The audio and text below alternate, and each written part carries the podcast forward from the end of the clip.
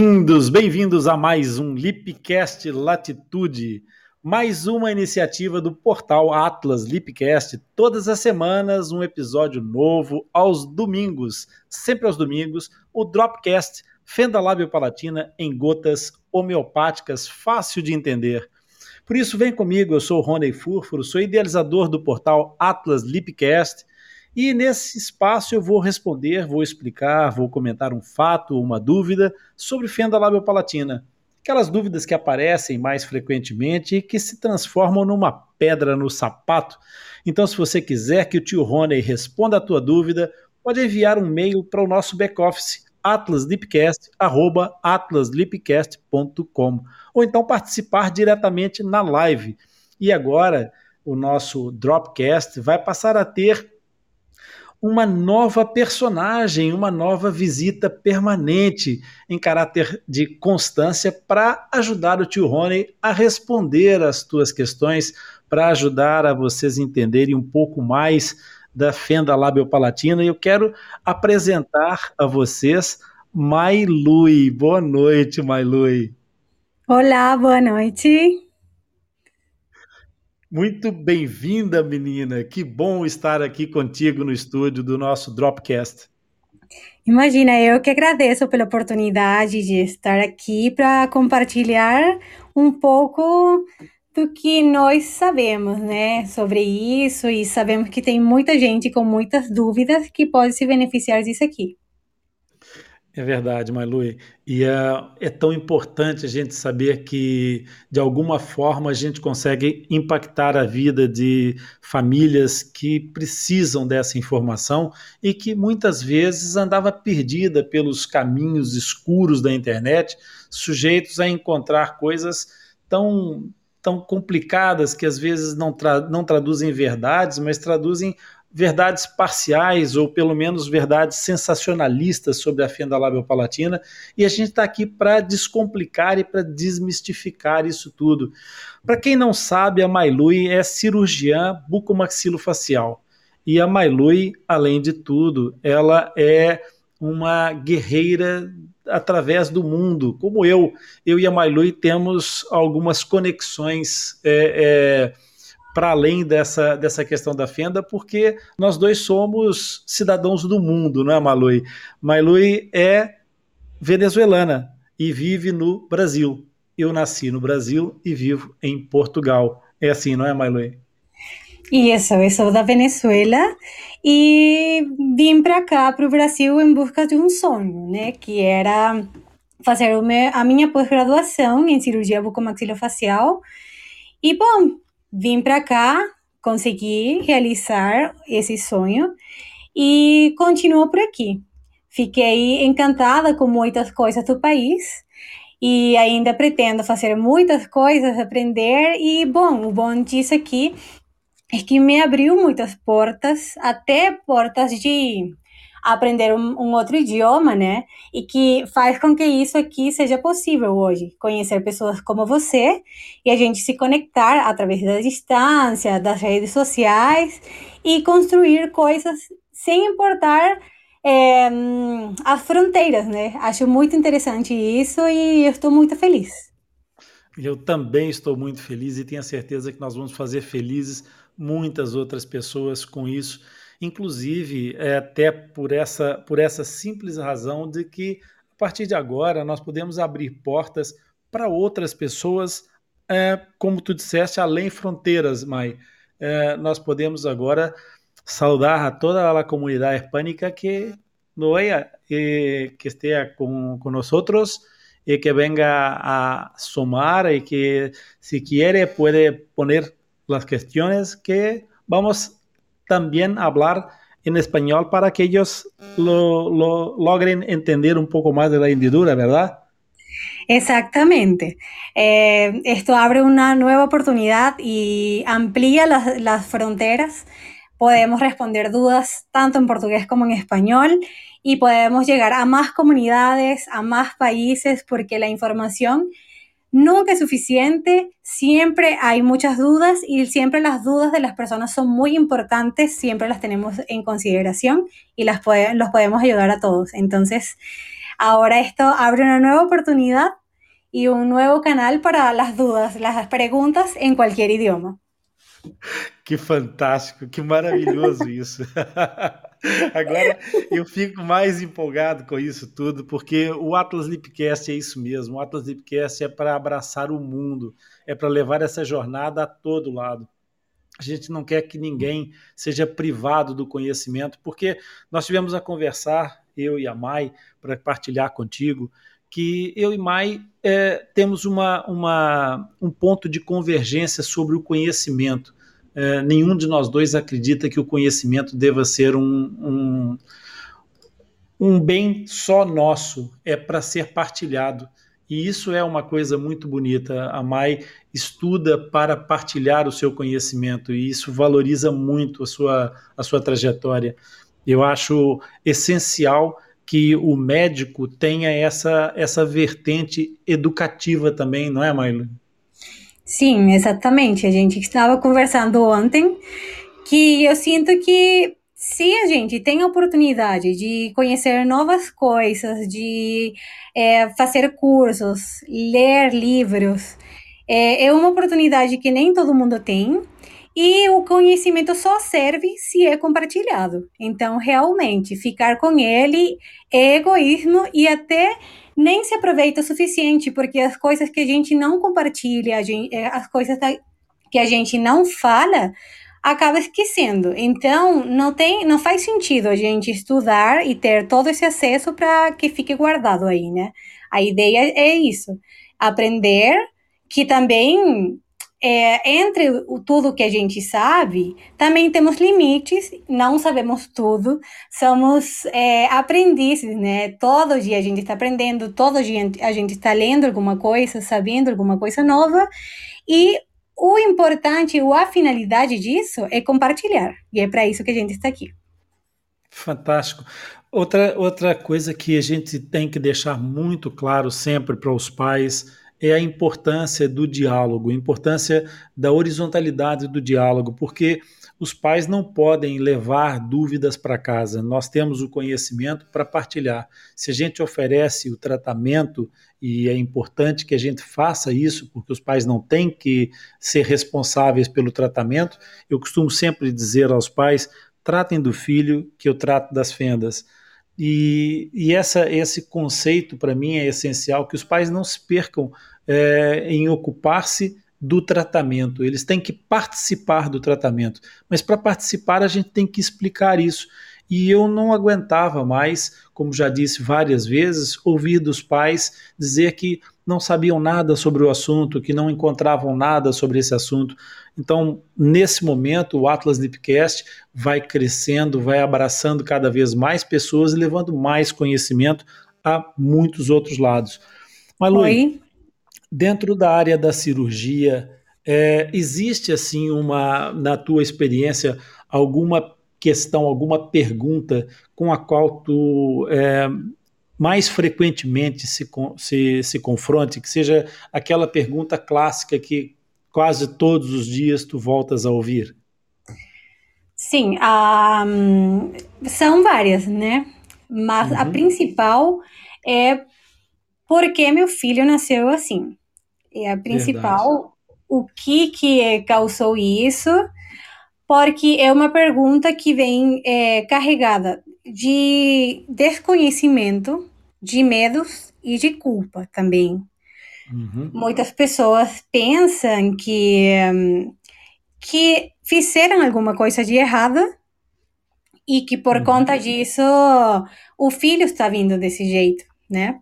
Claro. E é muito importante esclarecer desde o começo, já que a maioria dos pais é, conhecem é, a condição do filho na hora do nascimento, é, falar para eles que, primeiro, não é culpa deles, para começar, que é, isso não é um castigo e que isso tem tratamento. Então, é, a gente explica que é multifatorial, tem muitas coisas que podem ter acontecido na, eh, nas primeiras semanas da gestação que fizeram oh, com que a criança eh, tivesse a fenda, né? Uhum. E outra que não é culpa deles, e que seu filho vai ser capaz de fazer tudo o que uma criança e um adulto pode fazer. Claro, tendo em conta, é, considerando que tem que fazer a, o tratamento e levar a, a reabilitação, que é a ideia do tratamento, né? É, então, também é isso. Eles perguntam se o filho vai conseguir falar, se o filho pode se alimentar, se o filho um dia vai crescer e vai ter uma vida, digamos assim, normal, se vai namorar, se vai ter família. Então, isso é muito importante a gente escutar com atenção e com amor e falar com muita paciência. E também, é a resposta a gente dá e a gente tem que repetir muitas vezes, porque sempre tem dúvidas novas e, sempre, e tem até dúvidas antigas, né, que se repetem, uhum. que tem muito medo e a gente tem que ter a paciência e o amor suficiente para responder todas as vezes que sejam necessárias.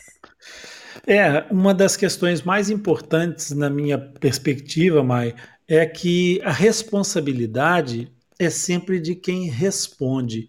Quem pergunta tem sempre legitimidade, seja qual for o tema e qual for a pergunta. As pessoas não têm que ficar preocupadas se a pergunta parece bem ou se parece mal. A pergunta é de quem tem dúvidas, e quem tem dúvidas tem o direito ao esclarecimento. A responsabilidade fica sempre do lado de quem responde, no meu entender. As pessoas é que, que respondem têm que ter esse cuidado, esse carinho, esse acolhimento, essa empatia para poder lidar com uma situação que é, na realidade, muitas vezes o desmontar de uma parte dos sonhos que algumas pessoas é, fantasiam sobre o que será uma gestação e que o fato de se confrontarem com a presença da fenda quando acontece antes do, do, do, nascimento ou no momento do nascimento, que isso não é de, definitivamente o, o, a pior das tragédias, o fim do mundo, muito pelo contrário, é exatamente o começo de uma maratona, um começo de um outro caminho, um caminho de desafios, é verdade, mas que terá certamente uma linha de meta lá na frente em que vamos ter um adulto reabilitado e perfeitamente integrável na sociedade assim a sociedade esteja preparada para o receber.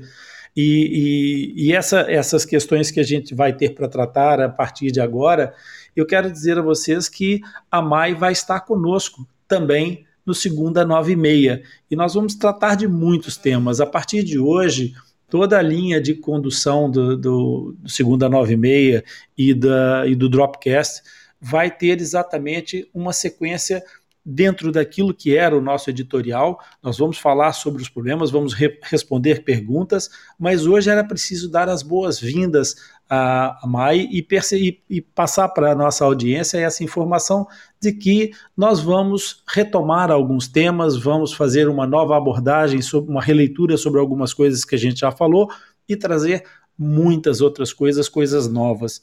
Mai, tu disseste uma coisa importantíssima que certamente já surgiu, mas como eu disse, as perguntas se repetem, como tu própria já também referiste aqui, é muito normal que os pais tenham a mesma dúvida muitas vezes, porque às vezes não é só o ouvir, é o ouvir e, e, e, e digerir a questão da resposta. É, tu falaste sobre a sensação de culpa, existem muitos estigmas sobre a história da fenda labial palatina, mas há muito medo em relação à fenda lábia palatina, porque muitas vezes tratam essa, essa situação como se fosse uma, uma doença, e não é uma doença, é uma condição, é uma malformação congênita. Então, para a gente não perder o fio da meada, eu trouxe uma pergunta para a gente estrear no nosso Dropcast. E uma mãe diz assim: Pessoal, me dá uma ajuda. A minha menina aqui, com 10 dias, vai fazer a cirurgia de fenda palatina e está com um dentinho nascendo está com febre. Será que eu posso dar remédio para ela e não vai atrapalhar na cirurgia? Queres responder, Mai? Então, é, ela tem 10 dias de nascida? É, a menina já tem, é, vai, ela tem uns 10 dias, sim. Tá, então vamos lá, não, né? Não, ela, é daqui, não, não, ela vai fazer a cirurgia daqui uns 10 dias. Ah, ela tá. deve ter três meses, ela deve ter dois, dois meses e 20 dias, provavelmente. Ok. Então, é, claramente, é, a condição que a gente tem que tratar no momento é estabilizar a saúde da, da criança, da sua filha, né? Então, se ela está doente, se ela está com febre, se ela tem algum problema, pode sim dar a medicação é, que acostuma dar, não sei, não vou falar de, de medicações nesse momento, claro. né? Mas claro. sim, pode sim, na dose correta, no horário que foi indicado, porque a prioridade é a saúde. E uma vez que esse quadro se estabilize, então sim, vai ser feita a cirurgia. Porque isso não vai atrapalhar a cirurgia e a criança tendo um quadro febril, algum quadro viral ou infecção, o que for, isso é um motivo para a cirurgia não, não, não acontecer.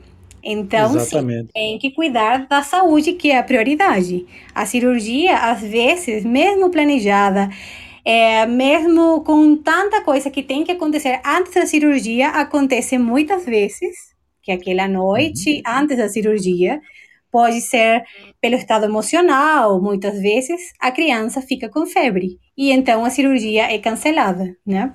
Então, nesse caso agora que a cirurgia está para acontecer, né? Então é muito importante sim que dê o remédio e que cuide e estabilize o quadro. Muito bem. Eu até faria uma coisa diferente aqui, porque a, a carta, a, a, pergunta não é muito clara nessa questão. E agora, quando, enquanto estava ouvindo a sua resposta, é, tive a ideia de colocar aqui cenários possíveis. E então, se a criança vai fazer a cirurgia do lábio daqui a 10 dias, já estamos falados. Se a criança vai fazer a cirurgia do palato, ela vai estar um pouquinho mais à frente, vai estar com os seus próximos dos seus nove meses até um ano e meio, que é quando normalmente, de acordo com as diferenças de protocolo, se faz uma palatoplastia. Em qualquer situação, seja qual for essa, essa, essa idade, o essencial é que o pediatra que acompanha essa criança seja consultado, como a Mai acabou de, de realçar, para que a prescrição seja adequada, com a dose medicamentosa certa. Isso, em linguagem médica, chama-se titulação. É preciso que haja uma boa titulação para adequar a criança ao seu peso, à sua, à sua, ao seu estatuto ponderal, e então essa criança ser controlada, porque infecções respiratórias ou febris são quadro, sim, para evitar uma intervenção cirúrgica. E 10 dias, faltando 10 dias, ainda é possível, é tempo hábil para se controlar alguns quadros desse tipo de, de, de infecção, é, sem, sem que isso venha a interferir depois com o processo cirúrgico. Portanto, resposta da MAI com, completamente de acordo, é, controle a febre, trate da saúde e se realmente for apenas provocada pelo nascimento de um dentinho, isso obviamente vai passar rapidamente e não vai ter nenhuma outra consequência, portanto, vale a pena sim controlar a febre. Certo, Mai? Certo. Maravilha. Pessoal, eu quero só dizer que é, Antes de, de devolver a palavra para Mike, ia dizer uma coisa e eu cortei, eu queria dizer o seguinte, que há coisas que nós não temos é, que impor a ninguém, mas a fé é uma coisa de cada um individualmente, cada um faz a sua própria leitura sobre a fé. A Mai hoje partilhou comigo uma leitura muito bonita é, de um livro sagrado e que cada qual entenderá da sua maneira e a sua, a sua leitura poderá ser dada. Mas aquilo que eu queria partilhar com vocês antes de passar a palavra para lá é que a, uma das frases que me chamou a atenção nesse, nessa leitura é que há diversidades de dons, mas é um mesmo espírito que move as pessoas, é o espírito do bem. E a gente deve procurar exatamente isso, fomentar que as pessoas sejam todas voltadas para o lado bom, para o lado do bem, e procurar que cada um de nós faça o seu melhor, mesmo que não seja tudo, será sempre o seu melhor, e é só isso que interessa, para que a vida do próximo, a vida do que está ao nosso lado, seja um pouco melhor do que aquilo que tem sido. Mai, tu ias dizer qualquer coisa? Sim, então, se isso aqui fosse um vídeo, poderiam ver o meu sorriso de orelha a orelha, tá? Porque realmente é, as mensagens sempre vêm de diversas fontes, né? E é isso é, pelo que eu prezo é, dia a dia, é, sempre é me transformar na minha melhor versão, ser o melhor ser humano que eu posso ser, e todo mundo tem a capacidade de fazer o bem. E também é uma escolha. Então, independente das é, dificuldades, das circunstâncias que cada pessoa passa na vida, é uma escolha. Você fazer o bem com aquilo que te aconteceu ou não. E eu já conheço muitas histórias de muitas pessoas que realmente decidiram fazer o bem. Então, acredito que, independente da religião, da ideologia, o melhor sempre vai ser ter um bom coração e fazer o bem. Que o que todo, assim, se cada pessoa fizesse é, a sua parte, o mundo seria muito diferente. Então, é isso no que a gente acredita, é, pelo que lutamos é, dia com dia, e esse também é o principal motor é, dessa iniciativa aqui, né? Então, realmente estou muito feliz e que bom que você gostou da mensagem. Gostei muito, Mai, gostei muito. E quero me despedir das pessoas que nos ouvem e, da, e de ti que está aí desse lado, com uma mensagem de, de fé, de, de crença de que nós vamos conseguir é, fazer qualquer coisa que transforme um pouco melhor a vida de cada uma das pessoas que nesse momento poderia estar com alguma aflição emocional ou com alguma preocupação por ter um filho fissurado e não saber o que fazer ou como agir. Se você seguir o Atlas Lipcast, certamente vai ter uma orientação, uma forma de se guiar em direção àquilo que nós todos queremos, que são sorrisos abertos e sem aberturas. Amanhã, eu e a Mai vamos estar no segunda nove e meia. Por enquanto, Mai, é um até já e muito bem-haja por estares conosco nessa jornada. Então, muito obrigada e até amanhã. É isso aí, pessoal. Como já sabem, no próximo domingo, Dropcast às 10 horas da noite. Bem-haja!